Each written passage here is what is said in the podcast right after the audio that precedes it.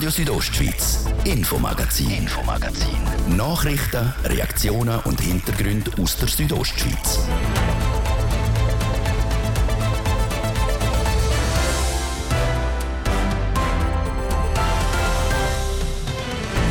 Der Kanton Graubünden will stärker in die Waldbrandbekämpfung investieren. Für das baut er mehr von sogenannten Löschwasserbecken in den Bündner Wäldern. Der Führermann vor Ort schaut, dass er einweisen kann, der Helipilot, dass der auch das Becken trifft und genau so eine Bambi-Bucket voll Wasser kann mitnehmen kann. Wir haben nachgefragt, wie genau das Löschen mit diesen Löschbecken aussieht. In Langquart soll das erste Tierkrematorium der Südostschweiz entstehen. Die Bauprofile für das Grossprojekt stehen schon. Die Bewilligung von der Gemeinde Langquart die steht aber noch aus. Wir hören, wer hinter der Idee steht und warum das Bündner Tierkrematorium für die Firmengründer ein Herzensprojekt ist. Am Mikrofon die Karina Melcher. Guten Abend miteinander. Graubünden feiert in diesem Jahr ein historisches Jubiläum. 500 Jahre Freistaat der drei Bünde. Einer der Höhepunkte der Festivitäten wird ein Freilichtspiel sein. Aufgeführt wird es im geschichtsträchtigen Gebiet Fazerol auf dem Hochplateau von Lansch. Dorthin haben heute der Regierungspräsident John Domenic Barolini und der Autor vom Theater, der Giovanni Netzer, die Medien eingeladen. Es wird ein Spiel, das einen weiten Bogen spannt, vom 14. Jahrhundert bis heute. Der Martin de Platzes hat mit dem Giovanni Netzer über die Epoche geredet. Vor 500 Jahren politische und konfessionelle Zerrissenheit in der Bündner Talschaft, das europäische Spiel der Mächte, auch im Gebiet der drei Bünden. Jetzt vor dem Hintergrund, Sie als Autor von dem Freilichtspiel, erwartet die Leute ein monumentales Freilichtspiel mit viel Pathos? Nein, Pathos ist eigentlich genau das, was wir verhindern wollen, sondern es geht, es geht nicht um eine Glorifizierung von einem einzelnen Moment. Das war wichtig, ein wichtiger Meilenstein, aber eigentlich reden wir von 100 Jahren Entwicklung. Das heißt letzten Endes äh, von der Kalverschlacht, wo Bündner gefühlt siegreich rauskommen, nachher mehr und mehr eigentlich in einen, in einen grossen politischen Diskurs geraten mit den Aussenmächten, wo man sich zusammenschließt, um sich zu wehren. Aber es ist ein Prozess, der weiterführt bis zu den Bündner Wirren. Und probieren zu zeigen, wie man, wie sich eine Demokratie oder ein demokratisches Grundverständnis erst noch muss entwickeln muss, das ist, glaube ich, eine Herausforderung von dem Spiel. Gerade im 17. Jahrhundert sind die drei Bünde mit ihren Pässen strategische Drehscheiben in Europa und sind wegen dem oft auch immer wieder ins Kreuzfeuer reingekommen von den bekämpfenden Großmächten. Jetzt 500 Jahre später, im grossen geopolitisch gesehen, wieder Krieg auf der Welt, große Unsicherheit. Nimmt ihr ein Freilichtspiel, Sie als Autor Giovanni Nitzer, auch Bezug auf die aktuelle Lage? Ja, das werden wir probieren, weil es wäre, glaube ich, falsch sogar, zu sagen, wir, wir zelebrieren sozusagen Wiederholung von dem, was vor 500 Jahren passiert ist, im Sinne von, es geht nicht darum, zu überlegen, wie, man, wie es uns heute geht im Verhältnis zu unseren direkten Nachbarn. Wir haben es gut mit den Italienern, wir haben es gut mit den Österreichern. zeker. Aber die Welt steht vor neuen Herausforderungen und die Welt braucht wieder Allianzen. Nur werden die anders müssen funktionieren. Wir haben, wir haben nur die Chance, um die grossen Herausforderungen, auf die Welt zukommen, seien es klimapolitische, seien es politische Systeme, die ins Wanken geraten, wenn es wiederum neue Bündnisse gibt. Und dort, glaube ich, liegt die Entsprechung von dem, was vor 500 Jahren passiert ist, im kleinen Raum in Graubünden und der grossen weltpolitischen Lage. Jetzt ein Ziel der Bündner Regierung ist das geschichtliche Wissen nicht zuletzt auch von den letzten 500 Jahren in der Bevölkerung wieder mehr zu verankern. Tragen Sie dem auch Rechnung, dass wenn jemand das Freilichtspiel besucht hat, dann nachher geschichtlich wieder aufdatiert ist, gerade auch was der Freistaat vor 500 Jahren anbelangt hat in der Rebünd. Für uns ist vor allem wichtig, dass man die Geschichte versteht, aber dass man sich auch fragt, was heißt sie uns für heute. Also es ist wie so, das ist glaube ich die Aufgabe vom Spiel. Das Theater ist eine lebendige Gattung, das heißt, da erzählen wir, da erzählen wir das, was war, aber wir können es auch in Zukunft führen. Es wird innerhalb von diesen Festivitäten gibt es viele Bestrebungen, um genau auch die geschichtliche Entwicklung zu zeigen. Es gibt einen Atlas, es gibt vieles, was, was dort gemacht worden ist. Unsere Aufgabe ist es tatsächlich, mit den Jungen auch ein bisschen in Zukunft zu denken. Wenn ich mich jetzt an einen Fernsehfilm zurückerinnere, Wilhelm Tell, wahrscheinlich aus den 50er Jahren, dürfen sich die Zuschauerinnen und Zuschauer dann in Anführungs- und Schlusszeichen auch darauf freuen, dass die Schauspielerinnen und Schauspieler in entsprechenden Kleider, Kostümen daherkommen, wie es damals auch getragen worden sind. Auch in den Kostümen wird es eine Interpretation geben von dieser Zeit. Das ist wichtig, vor allem zum Beispiel, wenn man, wenn man mit, mit jungen Darstellern schafft. Wenn man sie steckt in die Strümpfe, die man damals getragen hat, dann fühlt sich keiner von denen wohl auf der Bühne und keiner fühlt sich wirklich in der Geschichte verankert, sondern es geht letzten Endes geht immer um Übersetzungen. Das heißt, wir müssen uns fragen, nicht nur wie ist ein Mensch damals und wie ist er rumgelaufen, sondern wir müssen uns fragen, wie ist die Entsprechung von dem von damals zu heute. Und da gibt es Unterschied. Und es geht letzten Endes darum, um das mit Leben zu füllen. Das heißt, mit der Deutung von dem, was damals passiert ist. Der Giovanni Netzer, Autor und Regisseur vom Freilichtspiel 500 Jahre Freistaat Dreibünden. Die Premiere vom Stück ist am 20. September. Weitere Aufführungen gibt es dann bis Mitte Oktober.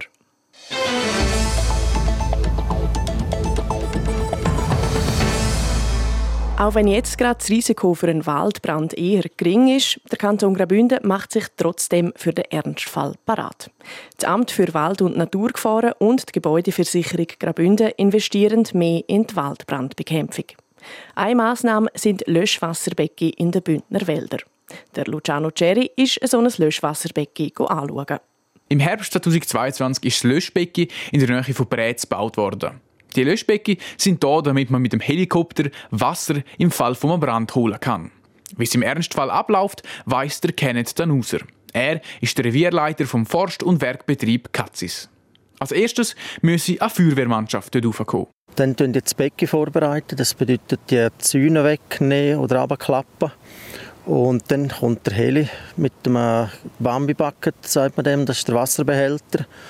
Und der Führermann vor Ort schaut, dass er einweisen kann, der Helipilot, dass der auch das Becken trifft und genau auch so einen Bambi-Bucket voll Wasser kann mitnehmen kann. Das Becken hat rundum noch eine Mauer und obendrauf ist ein Zaun. Vor dem Einsatz muss der Zaun, der auf dieser Mauer ist, noch abgeklappt werden, damit es für den Helikopter einfacher wird, zum Wasser zu holen.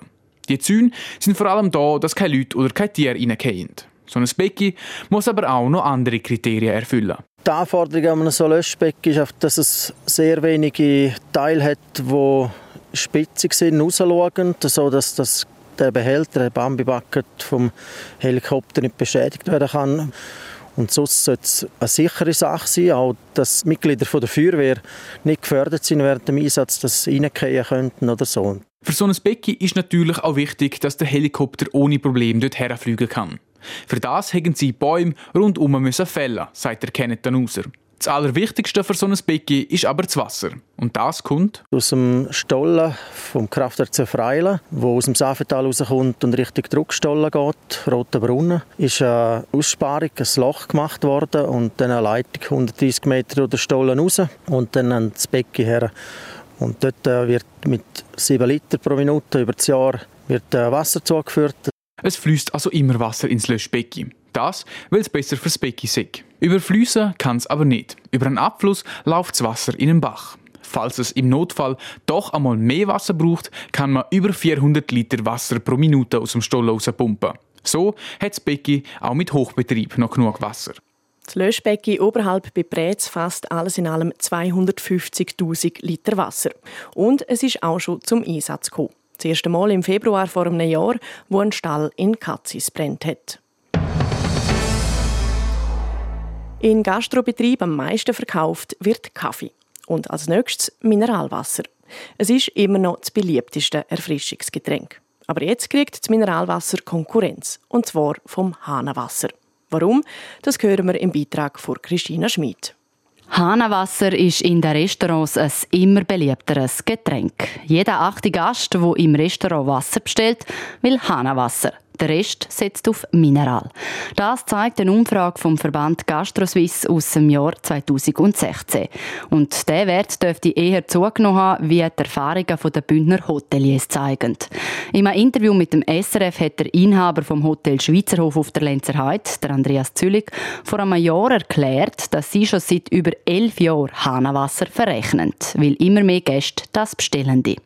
Das sei früher nicht so gewesen und hätte über die Jahre zugenommen. Und diese Tendenz bestätigt auch der Urs Schmid, der CEO von Allegra Pasucker Mineralwasser. In der Gastronomie würde ich sagen, ist das Mineralwasser immer noch sehr, sehr wichtig. Es ist das beliebteste, beliebteste Erfrischungsgetränk, das in der Gastronomie getrunken wird. Und dort gibt es in letzter Zeit Tendenzen, in den letzten Jahren, dass das Leitungswasser wichtiger wird und punktuell auch, auch das Mineralwasser zum Teil verdrängt. Das habe ich mir gemerkt im Gespräch mit dem Gastrobetrieb, dass Hanawasser an Bedeutung gewinnt. Das habe ich auch der Verband der schweizerischen Mineralquellen gemerkt. Und auch, dass neu immer mehr Restaurants oder Hotels Hanawasser verrechnen. Bei Allegra Pasucker hat man das Gefühl mit Zahlen belegen und darum eine Studie bei der Hochschule St. Gallen in Auftrag gegeben. Mir uns hat Wunder genommen, was der Konsument, der Gast bereit ist zum Zahlen für das Leitungswasser. Das ist in der Gastronomie oft das Thema.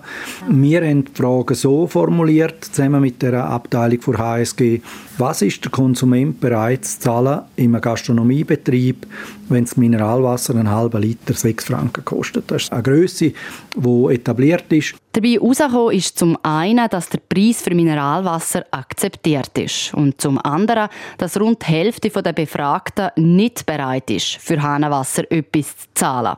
Und die andere Hälfte der Befragten ist teilter Meinung. Sie sind zum Teil bereit, um etwas zu zahlen, weil der Gastronom ja auch Aufwand hat. Er bringt das Glas, er hat Tischwäsche dort, es hat Service, man, man ist mal geheizter Raum etc. Das soll gezahlt sein. Und nochmal ein Teil der Befragten ist der Meinung, wir sind eher bereit, um etwas zu zahlen, wenn noch ein Zusatznutzen dahinter steckt, also wenn man etwas Gutes dafür tut.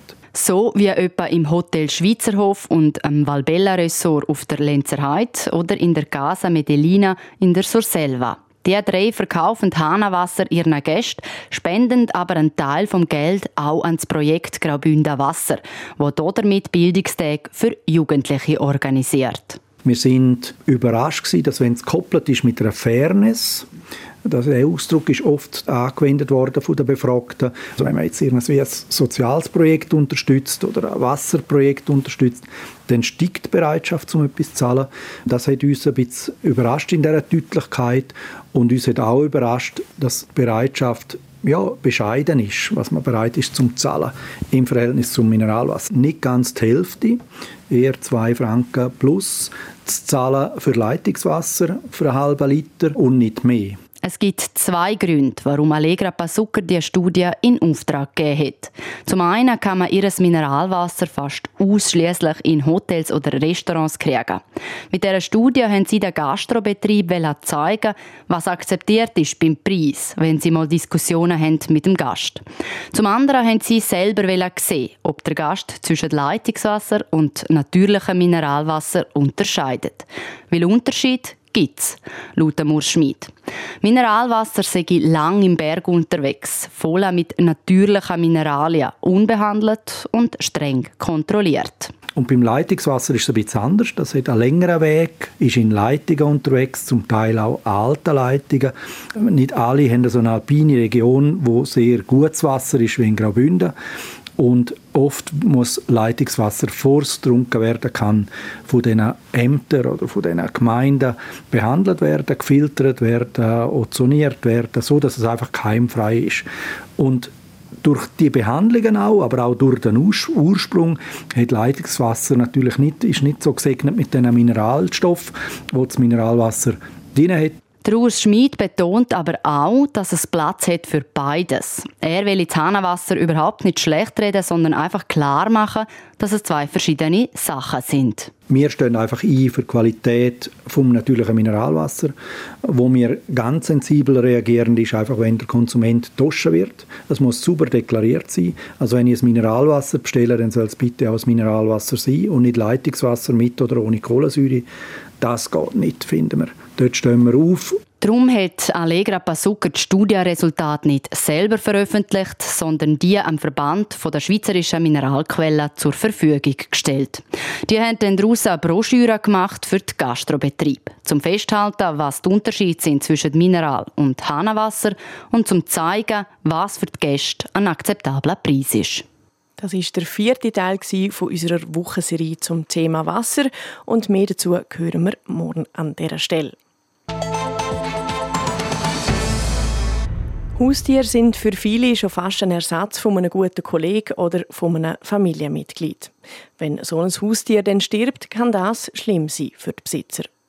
Im Moment muss das Haustier in der Kadaversammelstelle abgegeben werden oder man vergrabt es im eigenen Garten. Bald soll es aber eine neue Lösung geben. Das erste Tierkrematorium in der Südostschweiz. Es berichtet der Luciano Cherry. An Freihofstrasse zu Langquart, auf der Wiese, wo das Tierkrematorium herkommen soll, ist noch nicht viel zu sehen. Im Moment stehen nur die Profile, die die Größe des Bau zeigen. Die Planung von dem Projekt ist schon fertig. Momentan liegt es noch an der Gemeinde Langquart, um die Freigabe zu geben. Die Idee für das Tierkrematorium ist von Patrick Casut Er ist der Firmengründer und Geschäftsführer vom Tierkrematorium Graubünden. Ich bin mit Hund und Katze aufgewachsen und Tiere sind bei mir schon immer eine Herzensangelegenheit gewesen. Vor dreieinhalb Jahren sind wir dann mal gemütlich auf dem Balkon gehöckelt und mit Freunden und dann habe ich mal meine Idee auf den Tisch gebracht. Jetzt noch einfach mal so salopp geheißen, ja, machen einen Businessplan ist eine super Idee und so ist dann also das Projekt gestartet.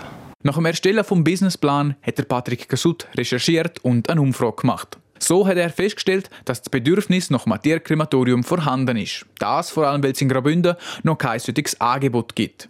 Darum ist für den Patrick Gasut wichtig, dass Sie den Leuten, die Haustiere haben, genau das anbieten können. Es ist für mich ein Herzensprojekt.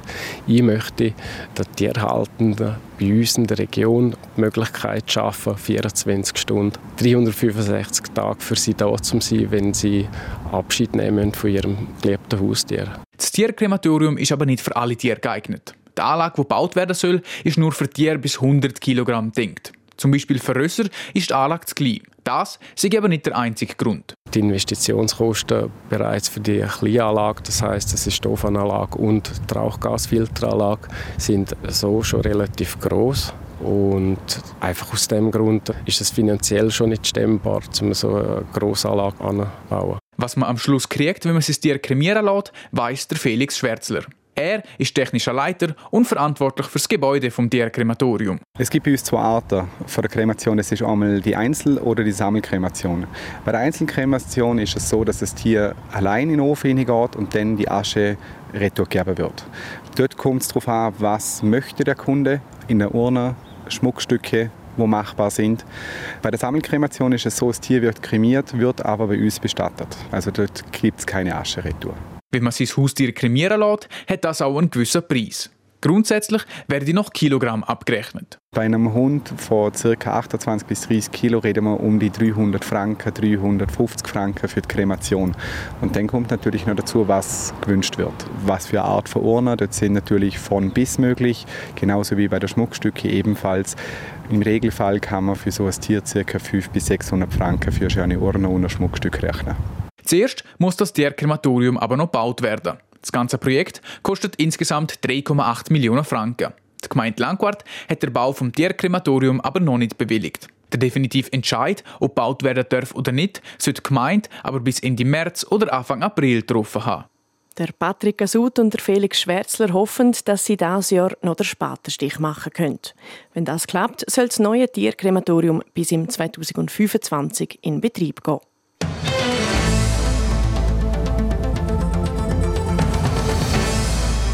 In der höchsten Schweizer Eishockey-Liga, in der National League, geht es in den verbleibenden Spielen für gewisse Mannschaften um einen Haufen. So auch für den HC Davos, wo die direkte Playoff-Quali will schaffen. Heute Abend wollen die Bündner gegen Biel einen Schritt mehr in die Richtung machen. Der Ruud Schmenzi. Drei Spiele vor Schluss fällt dem HC Davos ein Punkt auf den sechsten und damit letzten direkten Playoff-Platz. Auf dem sechsten Tabellenplatz ist aktuell Bern. Gerade hinter Davos mit vier Punkten Rückstand auf dem achten Platz ist Genf. Um noch eine Chance auf eine direkte Playoff-Quali aufrechtzuerhalten, wäre es von Vorteil, wenn der HCD die letzten drei Spiele der regulären Saison würde gewinnen Das sieht auch der HCD-Stürmer Chris Egli so. Das Ziel ist sicher neun Punkte, aber äh, das ist ein hohes Ziel. Aber äh, eben, wenn wir schlussendlich in die Playoffs kommen wollen, direkt, dann äh, sollte das unser Ziel sein und dann sollten wir äh, jeden einzelnen Finger aus dem Arsch nehmen und das äh, auch erreichen. Die ersten drei von diesen angepeilten neun Punkten will der HCD heute Abend auswärts gegen Biel holen. Für das Spiel bräuchte es dann aber definitiv eine bessere Leistung als im letzten Spiel vorgestern gegen Aschua. Zwar hätte Davos das Spiel gewinnen können, aber bis kurz vor Schluss ist es ziemlich ausgeglichen gewesen, obwohl die Bündner immer wieder vorgelegt haben. Wir machen ab und zu echt dumme Fehler. Und eben, das kostet uns dann wieder das Goal, dann haben sie wieder Aufwind und wir sind wieder äh, ja, hinten drin, was eigentlich gar nicht nötig wäre. Und ja, das müssen wir auch so schnell wie möglich abstellen und ja, dann kommt es gut. Ja. Meint der HCD-Stürmer Chris Egli optimistisch. Nach der heutigen Auswärtspartie gegen die Biel spielt Davos am Samstag noch die Heimat gegen ZSC Lions und dann am Montag auswärts gegen Aschua. Das Spiel vom HCD gegen Biel könnt ihr auf südostschweiz.ch im Live-Ticker mitverfolgen.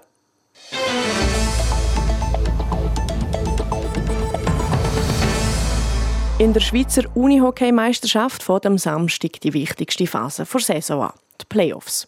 Mit drinnen ist auch Alligator Malanz.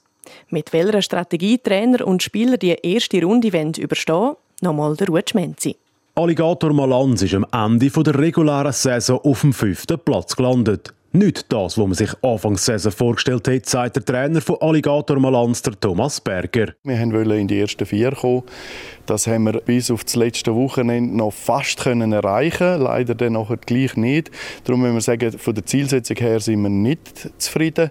Von mehrheitlich der Performance, die wir gemacht haben, denke ich, können wir schon recht zufrieden sein. In den Playoffs wartet jetzt mit Zug United nicht nur der Dritte in der Tabelle, sondern auch der aktuelle Cup-Sieger. Nicht die einfachste Aufgabe. Zug sei in dieser Playoff-Viertelfinalserie definitiv Favorit. Ganz klar eins von den ersten drei Teams. Das haben sie jetzt über die Saison bewiesen. Ist wirklich sehr stark besetzt und ist eine riesige Challenge für uns, um gegen so einen Gegner zu spielen. Das sieht auch der Malanzer Verteidiger Markus Hollenstein so. Ein Sieg gegen Zug sei aus seiner Sicht aber schon möglich, auch wenn sie beide Saisonspiele verloren haben.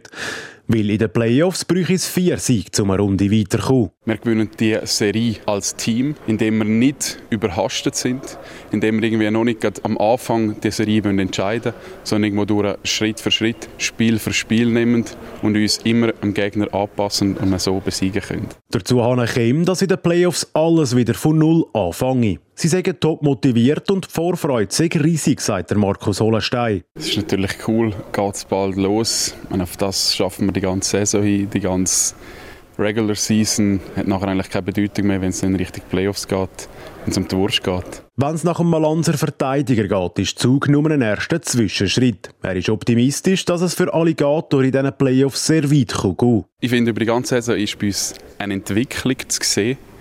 Und wenn wir die Entwicklung weitergehen können und unser Level nochmal eine Stufe aufheben können in den Playoffs, dann kann für uns der Weg sehr weit gehen. Nicht ganz so euphorisch wie der Markus Hollenstein ist sein Trainer Thomas Berger. Aber auch er sieht noch Potenzial nach oben. Es ist eben vieles möglich, hängt aber sehr stark von uns ab, wie wir performen können, wie stark wir auftreten können in dem Viertelfinal. Wenn das aufgeht, dann ist ein Halbfinale wieder eine ganz neue Geschichte und ist wieder sehr viel möglich. Zuerst liegt jetzt der Fokus aber auf der Playoff-Viertelfinalserie gegen Zug. Das erste Spiel zwischen Alligator Malanz und Zug United ist am Samstag. Und morgen an der Stelle wagen eine Spielerin und der Trainer von Piranha Kur eine Prognose zu ihren Chancen in der ersten Playoff-Runde. So viel vom Infomagazin für heute. Im Internet finden ihr unsere Sendung zum Nachlesen auf rso.ch oder überall dort, wo es Podcasts gibt. Am Mikrofon war Karina Melcher. Ich wünsche einen schönen Abend. Radio Südostschweiz, Infomagazin, Infomagazin. Nachrichten, Reaktionen und Hintergründe aus der Südostschweiz.